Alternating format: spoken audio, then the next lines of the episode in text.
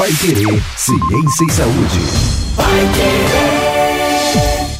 Seja muito bem-vindo, olá, seja muito bem-vindo a você que nos acompanha. Estamos começando mais um Pai Querer Ciência e Saúde, falando de mais uma patologia por aqui. Aliás, hoje a gente vai falar da hipertensão. E, professora, como é difícil a gente trabalhar aí, né, com a hipertensão, porque é, controlar a hipertensão depende de um, um, coletivo de fatores aí, né? Não é só de um item. Não, não é só de um item, não é só, ah, então agora eu vou, vou começar a correr todos os dias. Muitas vezes, quando você tem a hipertensão, você tem que tomar muito cuidado no tipo de exercício que você vai colocar para essa pessoa. Porque se o coração, que é o órgão principal que faz circular esse, que faz esse sangue circular, se eu colocar uma, um exercício que a pessoa vai exigir mais ainda do coração, ela não vai chegar a aguentar. Porque o que, que acontece? Quando eu falo de pressão, é como se fosse a panela de pressão, ok? Ela vai conter uma pressão ali. Só que o nosso corpo funciona assim. Essa pressão, ela se mantém durante um momento, aumenta ou diminui, dependendo aí é, do estresse que a pessoa convive todos os dias, ou se a pessoa, por exemplo, dorme, a pressão diminui. Mas não quer dizer que o coração para de bater. Aí o que, que acontece? Esse coração, ele precisa fazer uma força para que o sangue saia do coração e vá para as artérias. Artérias, arteríolas, aí nós temos a circulação normal. Aí o que, que acontece? A força que esse coração faz lá na horta, se você for lembrar lá de, da anatomia, o coração ele tem dois átrios e dois ventrículos, certo? Quando o vai para o ventrículo do lado esquerdo, é aonde eu coloco como um início. Porque é uma, é, nós temos uma circulação fechada, então não tem nem começo, nem meio, nem fim. Você pode começar por qualquer lugar. Mas o ventrículo esquerdo ele vai bombear esse sangue para a horta e da horta circula para o corpo todo. Ou seja, o sangue ele vai lá do coração que está no meio do nosso tórax para o nosso pé e para o nosso cérebro. Então todo esse sangue circula ao mesmo tempo. E a pressão do coração não é dar dois passinhos para trás para pular, né? Ele só se não, aperta e ele, se expande. Exatamente, ele faz a, esse apertar e se expandir é a sístole e a diástole. Sempre quando eu lembro para os alunos, eu sempre falo para os alunos, a sístole, quando você fala a palavra sístole, você contrai o seu abdômen. Quando você fala diástole, você fala mais tranquilo. Relaxa. Aí você está falando de um coração que contrai e relaxa, a sístole e a diástole. E o que, que acontece? Quando ele faz a sístole, quando ele faz essa contração, essa contração o sangue circula. Então ele, ele faz uma força como se você empurrasse uma pessoa. Ele faz essa força e o sangue flui. Aí ele retorna, porque daí ele vai relaxar, e a partir desse momento ele consegue encher novamente a cavidade para conseguir receber mais sangue. Ah, todo mundo que está ouvindo a gente já lavou louça na vida e sabe que quando você vai enxaguar uma bucha, por exemplo, de lavar louça, você solta a bucha, ela enche de água, você aperta, ela esvazia. É o mesmo princípio. O mesmo princípio aí da bucha, do, do exemplo da bucha. O que, que acontece? Essa pressão que nós temos, ela precisa ser mantida. Porque conforme o sangue circula, ele vai perdendo um pouco dessa pressão. Por isso que as nossas veias, elas têm uma válvula no meio delas que impede o sangue de retornar. Sabe o, o famoso retorno venoso? Uhum. Que ai, tem pessoas que têm problema no retorno venoso. O que, que é o problema no retorno venoso? O sangue não volta. O sangue vai pelas artérias, porque ele vai com uma pressão grande e ele vai retornando, perdendo essa pressão. E os nossos músculos que ajudam esse sangue a voltar. Quando a pessoa ela tem uma pressão normal, ou seja, é 12, que a gente fala 12 por 8, que é o 120 por 80, é o quanto de força que o seu coração está fazendo para que esse sangue circule. E o que, que acontece? A pessoa ela não, faz, não tem essa pressão 120 por 80, não tem essa pressão de 12 por 8.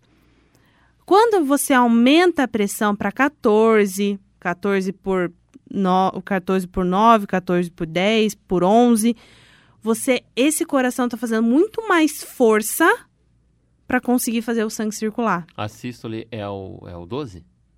A sístole é o 12 e a diástole é, é o 8. Aí o... ele, tem, ele, ele, ele tem mais força para enviar o sangue, para se contrair, do que para relaxar. Exatamente. A força que ele faz é como se você desse é, um, um murro no saco de porrada. A força que você faz para o braço ir em direção ao, ao saco de porrada é muito mais intensa do que no retorno, porque Sim. você não precisa de força. E assim é também ele. A sístole, então, é o 12, que é a força maior, ele manda o sangue, e a 12 por 8, então, no caso, a 8 é quando ele está relaxando, voltando e se enchendo novamente. Isso. Aí você tem o relaxamento muscular. Aí o que, que acontece? Na pressão, a gente tem uma parte que ela sobe, ou seja, que vai ser a- vai ficar maior, e algumas outras que são pequenas. Então eu tenho a sístole maior vem dos ventrículos e a sístole dos átrios é a menor. Então eu tenho que variações, porque quando eu falo de circulação, o ventrículo manda sangue para o corpo todo. Então eu preciso de uma força muito grande no ventrículo. Só que o átrio, ele vai enviar ali para o pulmão. Eu não preciso de uma força grande. Por isso que o ventrículo pro lado direito, ele é mais fraco do que pro lado esquerdo. Por conta da direção que ele vai mandar esse sangue. Porque imagina se os dois ventrículos... Exatamente. Imagina se esses dois ventrículos enviassem com a mesma força o sangue. Bom, ia ficar né, diferente do outro. O pulmão tá ali logo do lado do coração. Imagina se ele enviasse a mesma força que ele coloca para colocar o sangue pro corpo todo. É. Ele ia acabar rompendo vasos. E o que, que acontece? Se a pessoa tem uma hipertensão, é esse coração está fazendo mais esforço, pode ser por alguma é, dificuldade no batimento cardíaco, ou pode ser, por exemplo, por fluxo sanguíneo, que esse fluxo sanguíneo ele pode estar, às vezes, interrompido, pode estar com alguma placa ali de gordura na- nas artérias e está dificultando essa passagem. Então, por isso que ele tem que fazer mais força, o coração.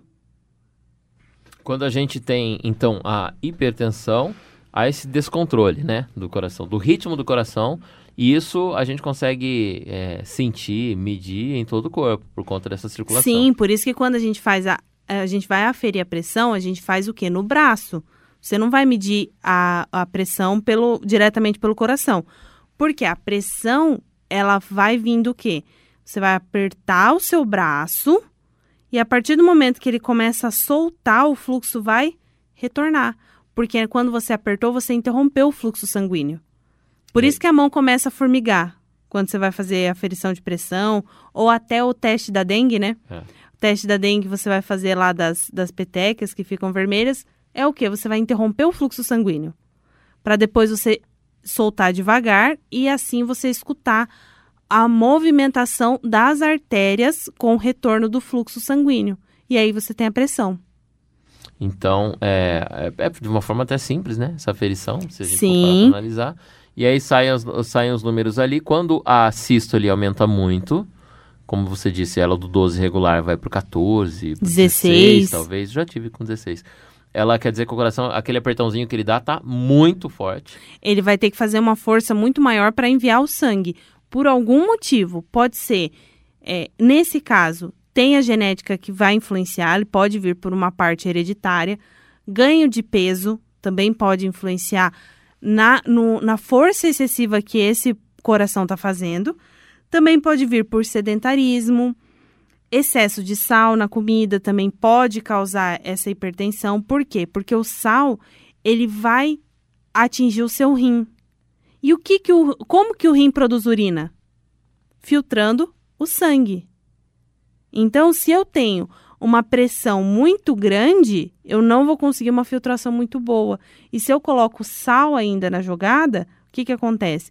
O sal, ele vai tentar reter a água. Então, minha urina fica mais concentrada. Então, eu vou perder muitas coisas na urina. Então, por isso que quem tem hipertensão tem que ter uma boa atividade física, a pessoa não pode ganhar muito peso por conta dessa condição e também regular a alimentação. Quando é a diástole que é o problema, que é o retorno né, do sangue no caso, e quando o coração está no relaxamento, que é um número menor que a gente afere, e ele, ele- a variação dele é bem menor né, do que a sístole, inclusive. Né? Quando ele tá, mesmo quando ele está um número alto, ou muito alto ou muito baixo, não muda muito do, do, do 8. É, também é preocupante, porque é o retorno. Mas só que assim, a sístole e a diástole, a gente sempre tem que pensar assim: quando o ventrículo está em sístole, o átrio está em diástole. Quando o ventrículo está em diástole, os- o, o átrio está em sístole. Porque é como, como se fosse uma ação coordenada. Aham. Então, enquanto um está em sístole, o outro está em diástole. Então, quando, quando você falou assim, ah, o 12 é a, é a sístole e o 8 é a diástole, pode ser considerado se você falar do ventrículo, mas a- aí você está falando também da sístole do átrio. Então, são duas bom- bombas, assim, o ventrículo é uma bomba maior, o átrio é uma bomba menor. Então, justamente essa coordenação do movimento é que vai guiar a sua circulação.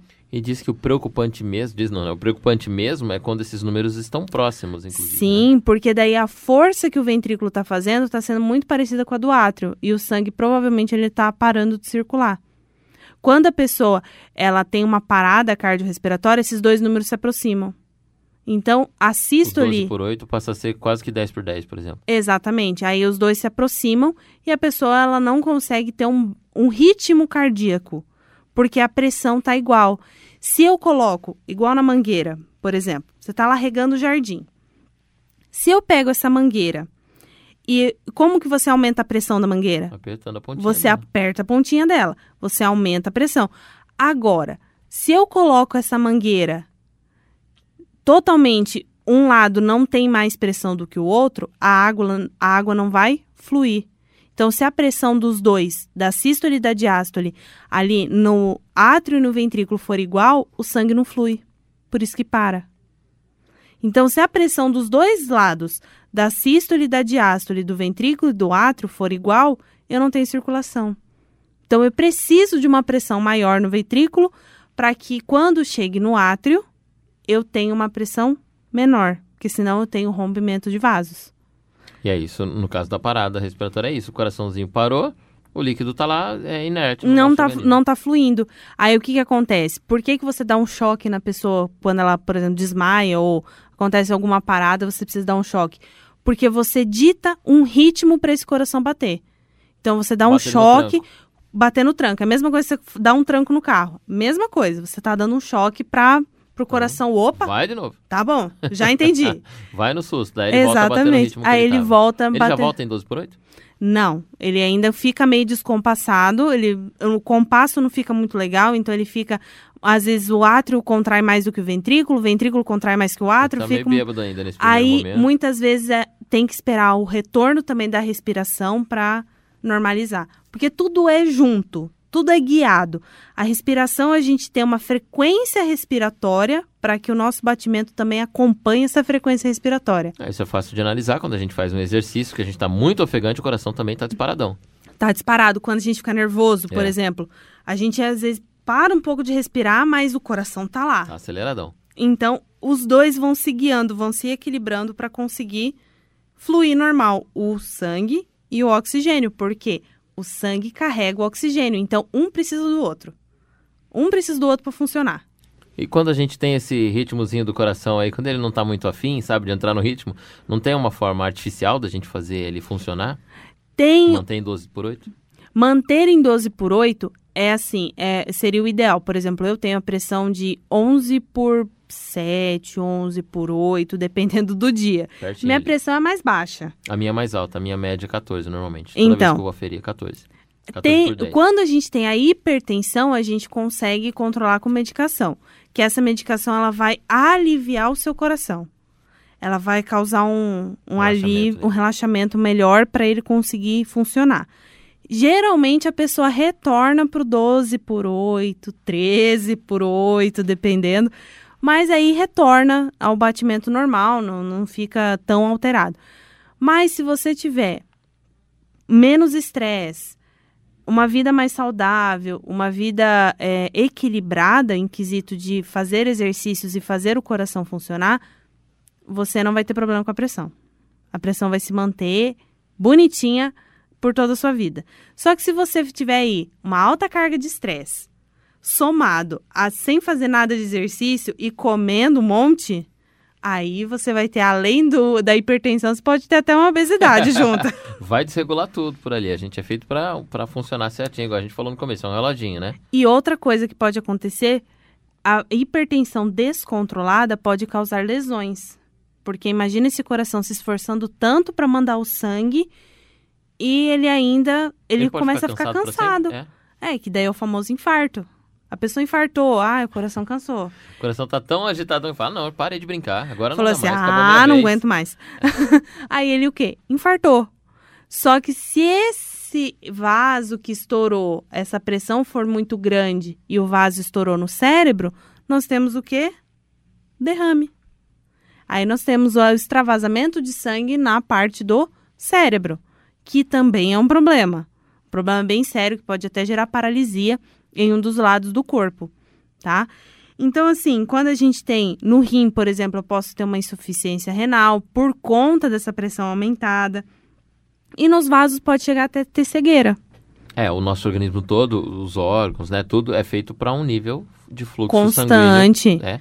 E tem ali uma média. A partir do momento que a gente tem acima disso, é, eu fui recentemente no médico e por ter essa pressão alta, o médico falou isso, olha, você na idade que você está agora, provavelmente seu fluxo sanguíneo sendo alterado com a sua pressão além do normal, um pouquinho acima, você não vai ter problema disso. Só que Sim. todo o seu organismo está recebendo esse, flu- esse sangue de uma forma tão é, mais forte, desgastante, que com o tempo ele vai se desgastando e na sua velhice, eles, o, todo o seu organismo vai estar mais velho que a sua própria idade. Então, exatamente porque o coração está se esforçando, por exemplo, se você não controla a pressão, é, fica lá 20 anos funcionando desse jeito, o seu coração ele está funcionando sob uma pressão muito grande por 20 anos. Quando você começa a parar algumas atividades, ter momentos de lazer, momentos de prazer que vão te gerar uma sensação de calma, o que, que vai acontecer? Você vai fazendo seu coração Poupar. relaxar demais e, e poupar ele de um estresse muito maior, sei lá, por 50 anos que você fica com uma hipertensão descontrolada. Então, por isso que essa é, a hipertensão ela fica muito ligada a fatores de ansiedade. Aumento da ansiedade, aumento do estresse causa hipertensão. Por quê? Porque você tem um aumento no fluxo sanguíneo. Você precisa desse aumento. Porque você está muito estressado, você está numa correria maluca, não tem como nem parar para comer e assim a vida segue. Só que o seu corpo chega uma hora que ele vai cansar dessa vida toda agitada e vai precisar parar. Só que é, bom pode você parar, né? parar antes de piorar do que o seu corpo mesmo desligar. Aí você você morreu. Infelizmente, tenho que te dizer que é. Infelizmente, tenho que te dizer que é assim que acontece. Pois é, mais fácil viver relaxadão, né, professora? Pra gente viver mais tranquilo e por mais tempo, inclusive, né? Se já, esse, já que esse é o prazo de validade, vamos estendê-lo, né? Muitas doenças, isso a gente vai conversar em vários momentos, muitas doenças elas são linkadas com o estilo de vida. Então, você ter um estilo de vida saudável, você está evitando muita coisa. Olha aí, dá pra gente escolher os nossos hábitos, dá pra gente escolher o nosso estilo de vida e dá pra gente escolher também viver mais, então, né? Seguindo, a gente falou da hipertensão por aqui, quais as causas, as consequências da hipertensão e toda a descrição de como acontece isso dentro do nosso organismo. É o nosso Pai Querer é, Ciência e Saúde, toda segunda-feira para você às três da tarde, um episódio novo falando aqui de uma situação da nossa saúde, uma doença, um detalhe, aliás, que você está ouvindo a gente agora, quer compartilhar também para alguém que tem hipertensão ou está predisposto aí, né, uma hipertensão, para a aprender também com a professora Ana Paula Franco, compartilhe agora e essa pessoa também eh, pode acompanhar com a gente os nossos episódios toda segunda às três da tarde. Na próxima semana a gente tem um episódio novo do Pai Querer Ciência e Saúde e você também é o nosso convidado a voltar com a gente na próxima. Até lá!